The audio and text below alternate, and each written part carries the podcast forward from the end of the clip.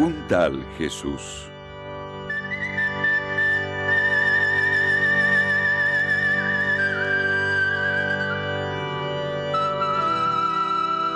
La cosa empezó en Galilea.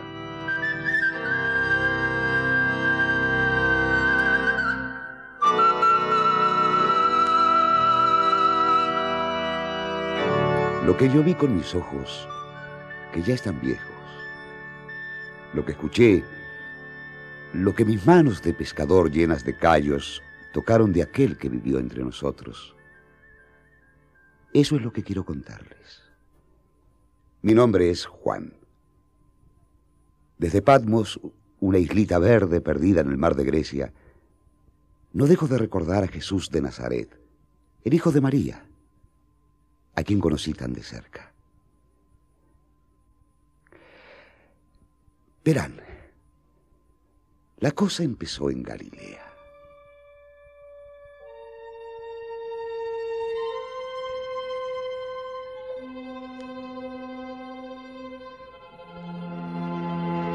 Galilea es la provincia del norte de Palestina. Los judíos del sur nos despreciaban a nosotros.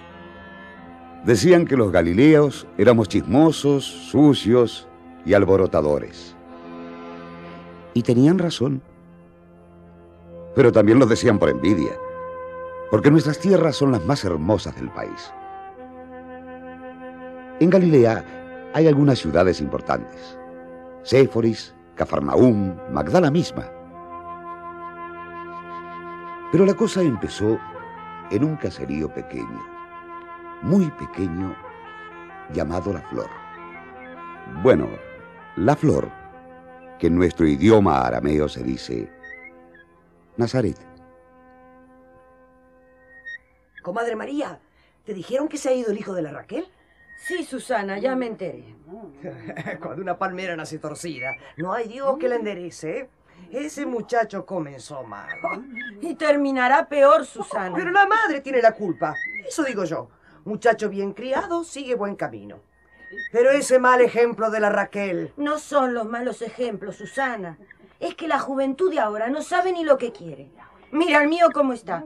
Sin trabajo fijo, sin porvenir. No, no hables así de Jesús.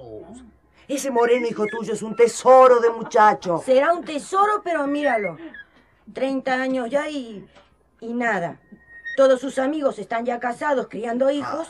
Lo que pasa, comadre María, es que tu hijo no se conforma con poco. Seguro que anda buscando novia fuera de Nazaret. A ver, dime, ¿qué porvenir tiene Jesús en este puebluchito, eh? Sí, también eso es verdad. Oye, niña, que ahora es mi turno para el agua. Pues no chacharé tanto y date prisa. No, no empujes, muchacha. ¿Pero qué se ha creído Oh, Susana? Caramba, con esta mocosa. ¿Pero qué se ha creído? Oye, María, antes que se me olvide, dile a tu hijo que se dé una vuelta por mi casa, que tengo otra vez el muro derrumbándose, ¿eh? No te olvides, María. Está bien, Susana, se lo diré. Nazaret era eso, un pueblucho de campesinos perdido en un oscuro rincón de Galilea. Tenía unas 20 casas solamente y una pequeña sinagoga. De aquel caserío no había salido nadie importante. De Nazaret no sale nada bueno, así decían los vecinos del pueblo de Caná. En una de aquellas chozas vivía una campesina viuda, todavía joven. Se llamaba María.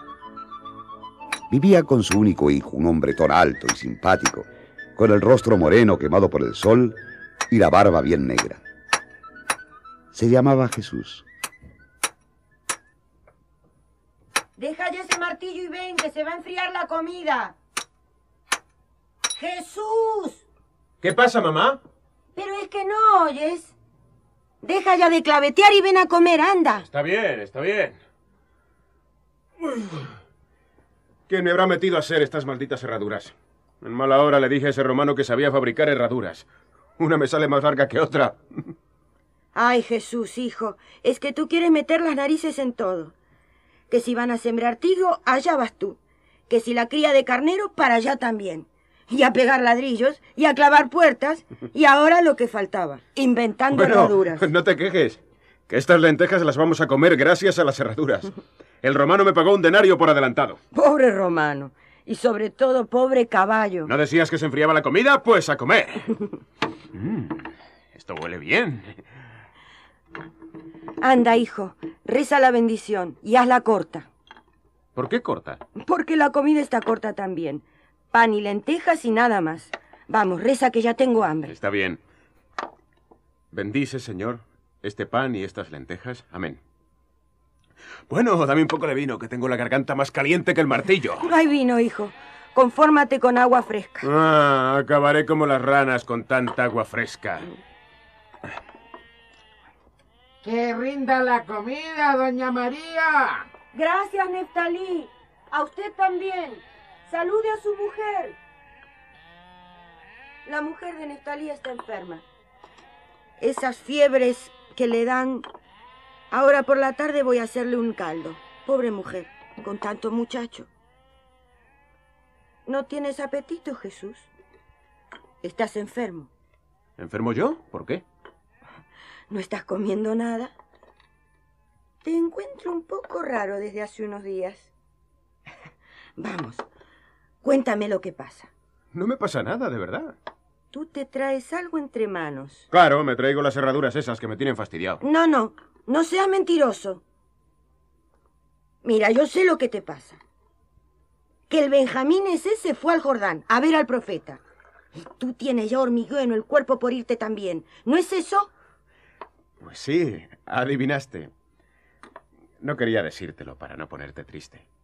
No, yo no me pongo triste. Pero me preocupo. Hay muchos bandidos por esos caminos. Pues poca cosa pueden robarme a mí. Si es por eso.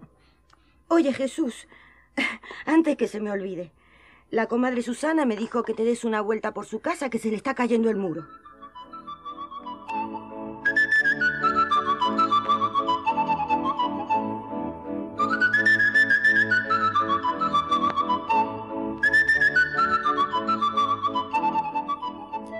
La vida en el caserío de Nazaret era siempre igual.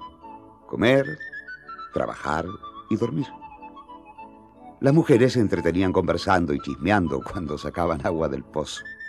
Los hombres esperaban en la pequeña plaza de la sinagoga a que el tacaño Ananías los contratara para sembrar o cosechar. Cuando no había trabajo, mataban el tiempo jugando a los dados y, apostando el dinero, bueno, que no tenían. O inventándose alguna manera de ganarse el pan como Jesús. Bueno, Susana, esta pared está más firme que las murallas de Jerusalén. ¿Lo acabaste? Ay, Moreno, eres un encanto. Ven, llévale a tu madre esta gallina. Gracias, Susana. Hasta la vista. Adiós, Jesús. Salúdame a mi comadre María.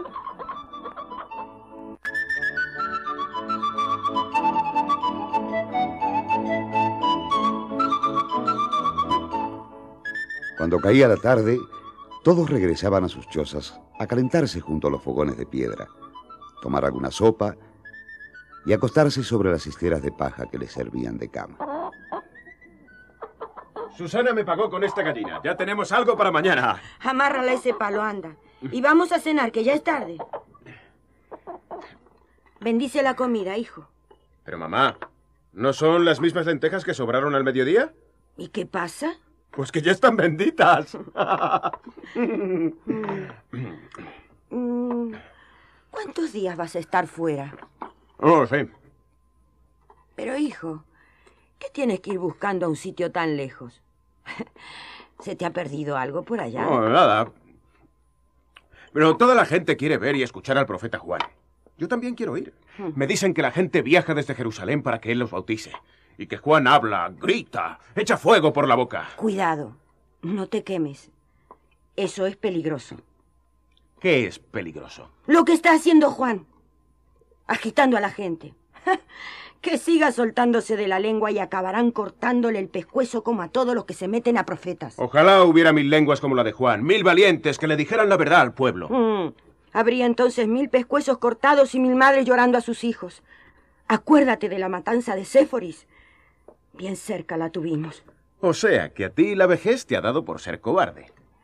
Lo primero, que no soy cobarde.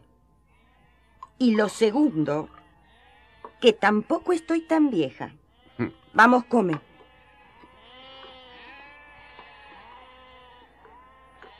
Pero Jesús, ¿por qué quieres ir allá? Volveré pronto, te lo prometo. No me lo creo. Llegas, empiezas a contar chistes, te haces amigo de todos los locos que encuentres y te quedas por allá. Mamá, quiero ir... ¿Cómo te diré? No estoy conforme con esto. Arreglar una puerta hoy, pegar tres ladrillos mañana, ganar cuatro denarios pisando uvas. Sí, pero luego qué? Ahí quería llegar yo. ¿Y luego qué? Eso mismo digo yo. ¿Qué es lo que quiere Jesús?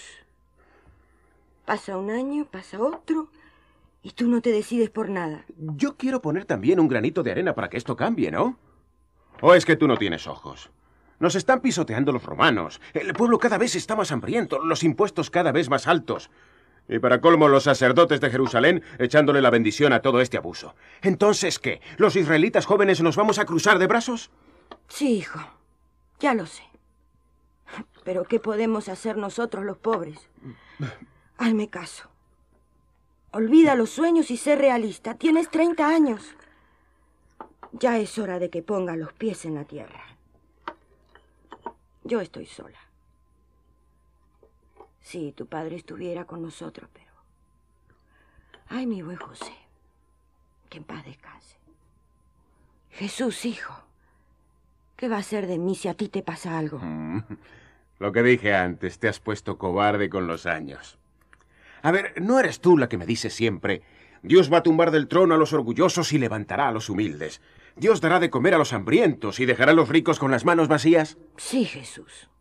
Lo digo y lo creo. Y todos los días le rezo al Señor para que los pobres al fin salgamos de esta miseria. No basta rezar, mamá. Hay que arriesgarse. Hay que hacer algo como Juan. Ya sacaste las orejas. Eso es lo que quieres. Irte al Jordán y unirte a esos revoltosos. Y no me extraña que un día vengan a decirme, María, tu hijo se metió a profeta. Tu hijo anda predicando también. ¿Profeta yo? No, no te preocupes por eso, mamá. Me saldrían las palabras más torcidas que estas herraduras. No, no, no, no. Yo no sirvo para eso. Eh, y ahora vamos a terminar las lentejas que mañana hay que comerse esa gallina.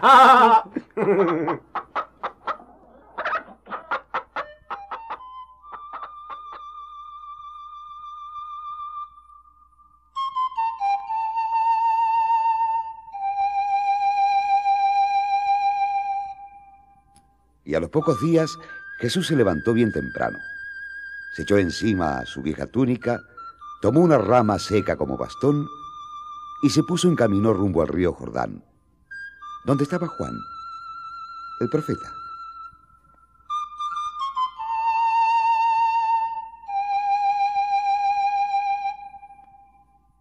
Un tal Jesús. La buena noticia contada al pueblo de América Latina. Una producción serpal, escrita por José Ignacio y María López Vigil.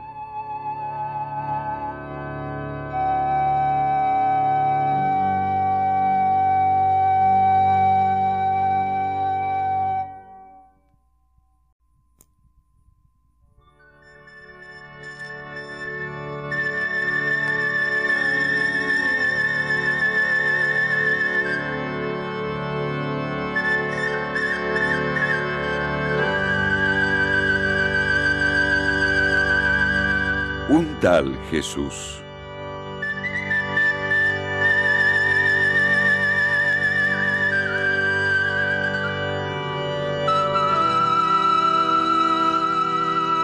Camino al Jordán.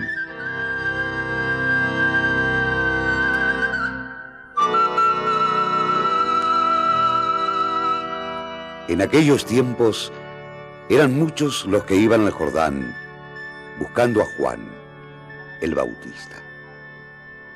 La poderosa voz del profeta había llenado de gente los caminos secos y polvorientos de Judea. Y también, aunque un poco menos, los caminos de Galilea que con la primavera se bordeaban de flores, de espigas nuevas y de hierba verde, tan alta que a veces llegaba hasta la cintura. Me muero de gana de verle las melenas a ese profeta. Unos me han dicho que es el tipo más santo que ha pisado esta tierra desde hace muchos años. Y otros eh, que tiene un mal genio que no hay quien lo aguante. Uf, Felipe, estoy cansado. Yo lo que me muero es de ganas de tumbarme un rato sobre esta hierba y echar un sueñecito. Hoy hemos madrugado demasiado. Nada de dormir. Natanael, tenemos que llegar a Magdala para la comida. Y tenemos el tiempo justo. Jasón, el de la taberna, tiene los mejores pescados a primera hora. Si llegamos tarde, nos dará esos dorados ya podridos. Siempre hace lo mismo. Yo me lo conozco bien. Estuve por allá la semana pasada. ¡Ah! Y me tocó comer las sobras de los que llegaron primero. Felipe y Natanael eran viejos amigos. Se conocían desde siempre. Felipe iba de pueblo en pueblo vendiendo un poco de todo. Amuletos, peines, tijeras, anzuelos, cacharros, eh, de todo. Natanael tenía un taller en Caná de Galilea. Si es lo que yo digo. Si este Juan el Bautizador es como dicen un profeta, es que ya viene la hora de la esperanza para nosotros, los muertos de hambre. Y eso, eso yo lo he notado ya. Nunca he vendido tantas cosas como ahora. Vas por los caminos, te encuentras con gente que va para allá, para el Jordán, y sin darte cuenta, le vendes algún cachivache para el viaje. ¿Ves? Por eso yo digo que Juan es un profeta. Él me ha traído suerte. No seas animal, Felipe. Yo todavía no me explico cómo de ese cabezón tan grande salen ideas tan pequeñas. Pero, ¿qué te piensas tú que es un profeta? Esta no es una idea pequeña, Nata. El Mesías no va a empezar un mundo mejor que este, ¿eh? ¿No va a hacer justicia? Pues hacer justicia es que yo meta más monedas en mi saco. He pasado ya mucha hambre. La hora de Dios tiene que ser mi hora también. Mira, Nata, he traído esto. A, a ver si lo vendo. Aprovecho el viaje, ¿comprendes? Pero, ¿qué tienes tú ahí? ¿Collares? ¿Qué te parecen? ¿No son preciosos? Mira, mira este. Pero, Felipe, ¿a quién le vas a vender tú esos collares? Dicen que el Jordán está lleno de mujeres. Y ya sabes tú, esas pican fácil, las muy bobas. Yo les hago un pequeño favor vendiéndole estos chirimbolos tan bonitos. Les, les ayudo a mejorar su negocio. Van muchas rameras a ver a el profeta. ¡A montones! Bueno, e- eso dice la gente que viene de allá. Mm, bendito sea el Altísimo. ¿Quién me habrá mandado a mí a venir contigo?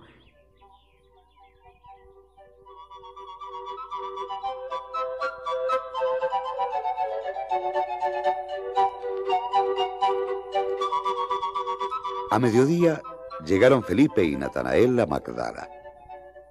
Magdala era una ciudad que olía a vino, a mujeres y a pescado. Estaba a las orillas del gran lago de Tiberíades.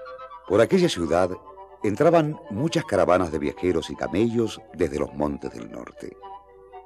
Descansaban en Magdala y seguían el viaje por tierras galileas.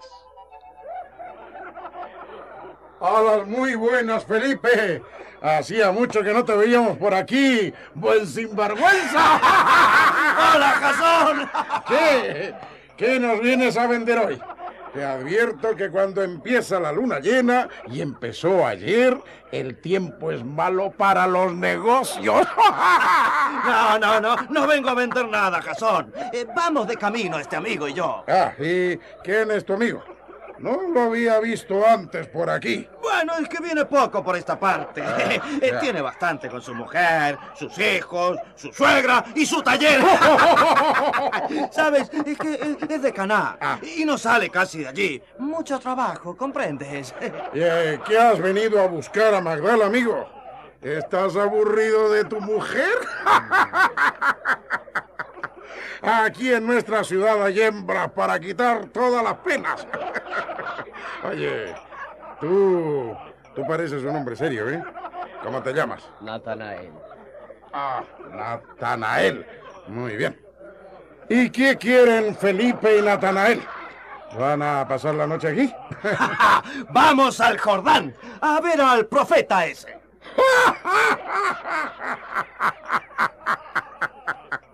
Pon las barbas de Moisés. Otros que pican el anzuelo.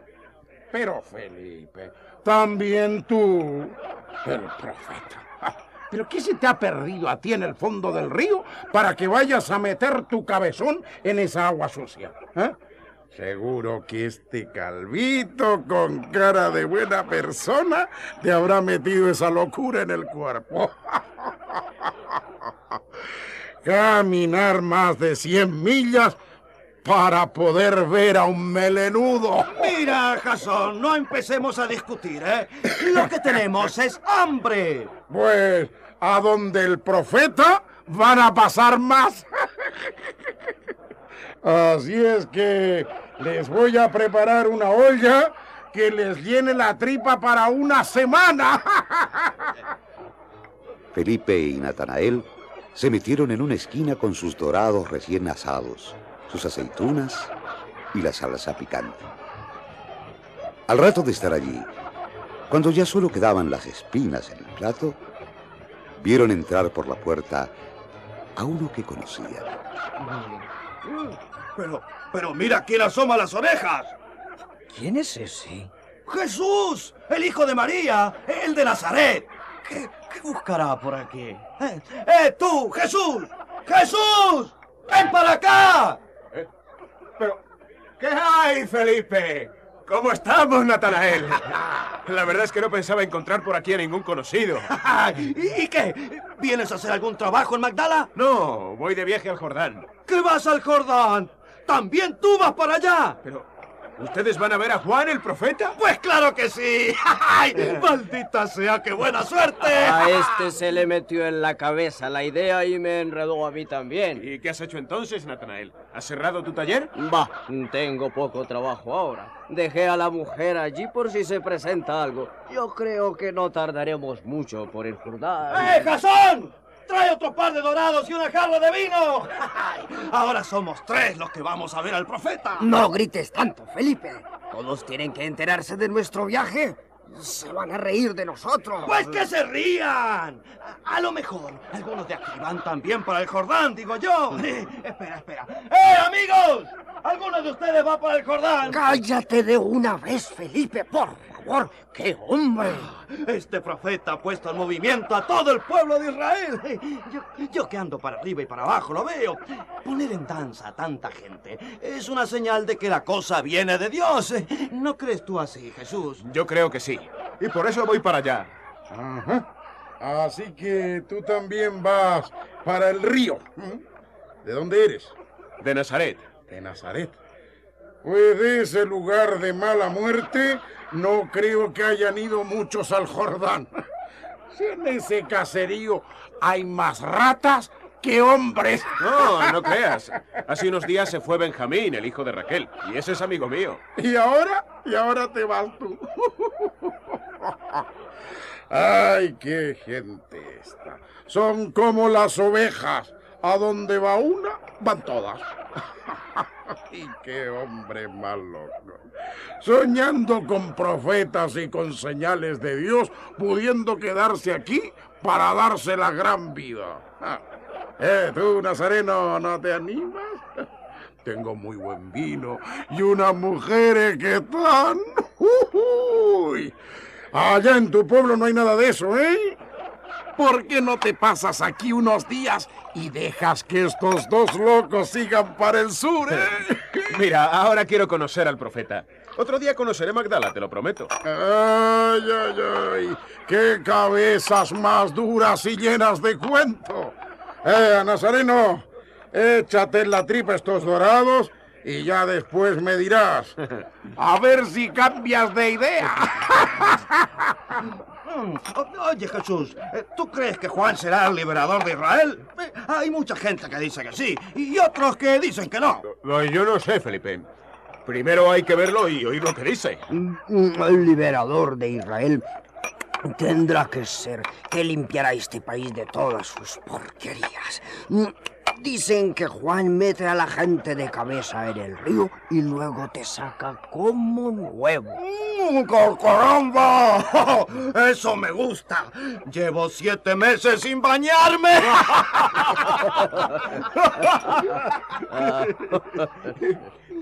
Yo de lo que estoy seguro es de que Juan es un profeta. Hacía mucho tiempo que no aparecía en este país un hombre que dijera tantas verdades juntas. Pues yo no estoy seguro de nada. Yo nunca he visto un profeta. Eso de los profetas pasaba antes, cuando Dios se acordaba de su pueblo y lo gobernaba. Pues a mí me parece, Natanael, que Dios ha vuelto a acordarse de nosotros y nos ha mandado a Juan. Eh, Bueno, Dios o el diablo, me da lo mismo.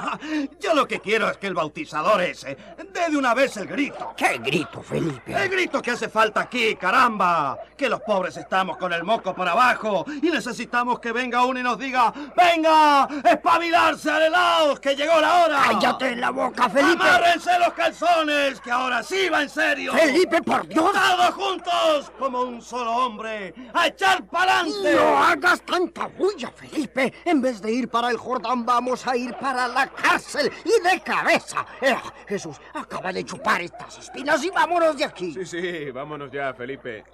Deja los discursos para otro momento que todavía nos quedan dos días de camino para verle las barbas a Juan el Bautizador.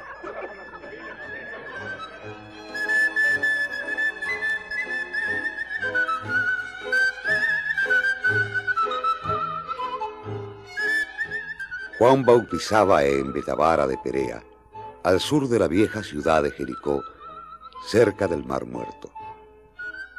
Y eran muchos los que en aquellos días se acercaban a escuchar sus palabras, buscando en él al liberador de Israel.